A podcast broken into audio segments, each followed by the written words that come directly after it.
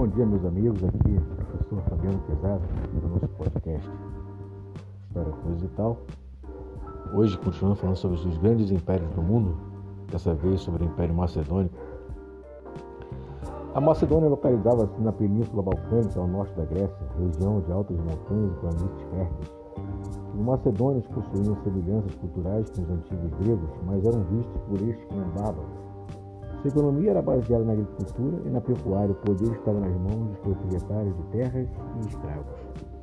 A Macedônia só passou a, ser, a ter importância política no século IV a.C., quando Filipe II subiu ao trono.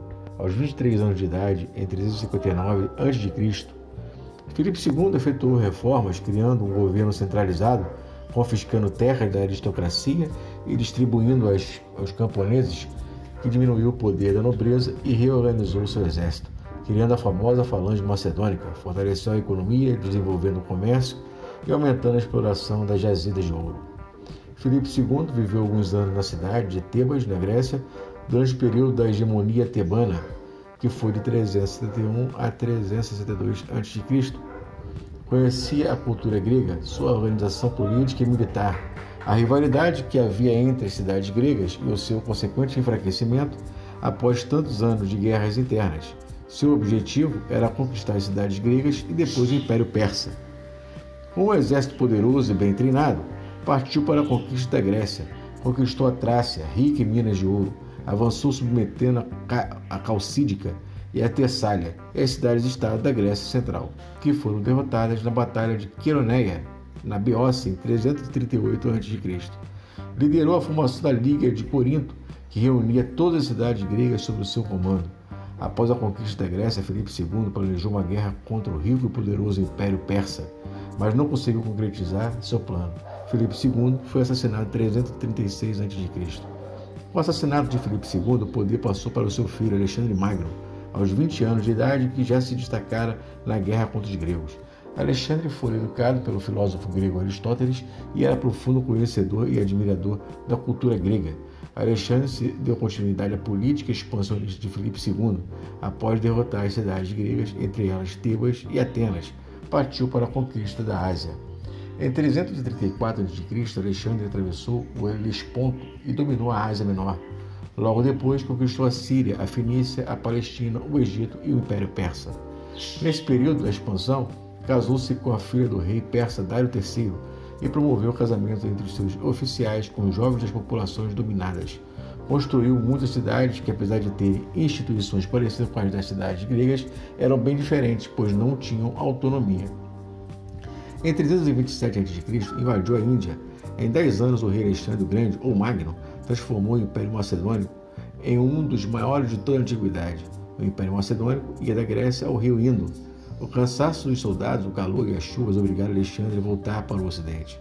Aos 33 anos de idade e 10 de campanhas militares, Alexandre o Grande morreu na Babilônia em 323 a.C., vítima da malária. A fragmentação do Império Macedônico. Após sua morte, explodiram várias guerras entre seus principais generais, até que o Império Macedônio foi dividido em três reinos. Ptolomeu ficou com o Egito, Seleuco com a Síria a Mesopotâmia e a Pérsia e a Antigônida com a Grécia e a Macedônia. Esses reinos, conhecidos como reinos helenísticos, acabaram cada um deles sendo conquistados pelos romanos no decorrer dos séculos 2 e 1 a.C. A cultura helenística. As campanhas de Alexandre contribuíram para a fusão da cultura grega com a cultura oriental. Foi surgindo aos poucos uma nova forma de civilização chamada de helenística, com predominância do idioma grego. Os grandes centros da cultura helenística eram as cidades de Alexandria, Pérgamo e Antioquia.